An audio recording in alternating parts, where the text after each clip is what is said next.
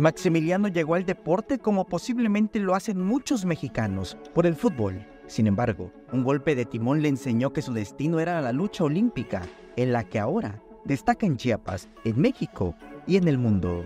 Yo llevo 13 años practicando la lucha olímpica, empecé a los 13, ya la mitad de mi vida dedicándome a este deporte.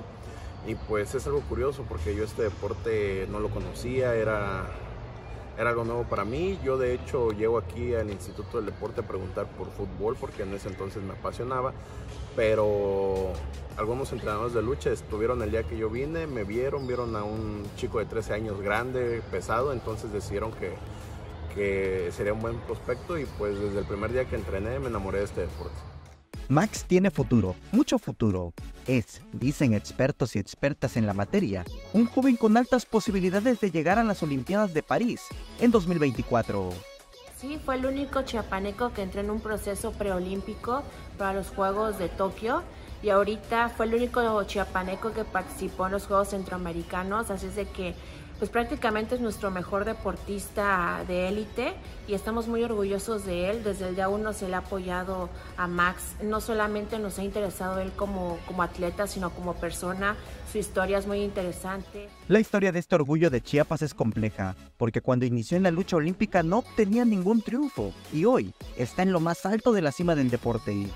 Pues es algo complicado porque cuando yo empiezo en mi primer año todos me ganaban, todos me ganaban, este, la primera lucha que iba ganando la perdí, entonces fue algo difícil, afortunadamente este, mi entrenador actual, el profesor José Banda, él, él decidió hacer un cambio de estilo en mi, en mi lucha y al siguiente año empecé a ganarlo todo.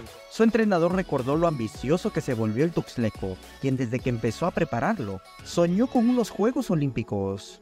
A la edad de 16 años estaba ya en unos Juegos Olímpicos de la Juventud, había sido campeonatos mundiales, había sido campeón panamericano y, eso nos da la confianza pues de, poner en más alto el, objetivo, ¿no? Y ahora, ahora vemos este, ese objetivo, ¿no? Como le comentaba él, estar en, París 2024, ¿no? Betanzos ya perdió la cuenta de las preseas ganadas, calcula unas 70 en 13 años de carrera. El campeonato más importante que he ganado o el más significativo para mí hasta el día de hoy fue el campeonato panamericano cadetes en 2014, donde me coroné campeón del continente pero fue muy significativo porque yo no sabía que esa competencia era clasificatoria a Juegos Olímpicos de la Juventud. Entonces, cuando yo gano y bajo del, combate, me dicen, oye, felicidades, te clasificaste a Juegos Olímpicos en Nanjing, China, y yo, ¿cómo? Entonces ahí le dio un, un significado más a esa competencia. En El Salvador y Guatemala puso ejemplo de constancia y dedicación. Ahorita estamos preparándonos para el Campeonato Mundial.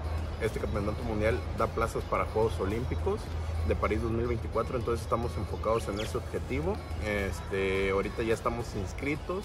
E hizo un llamado para todas aquellas empresas que se quieran sumar como patrocinadores y apoyar el deporte en Chiapas y en México.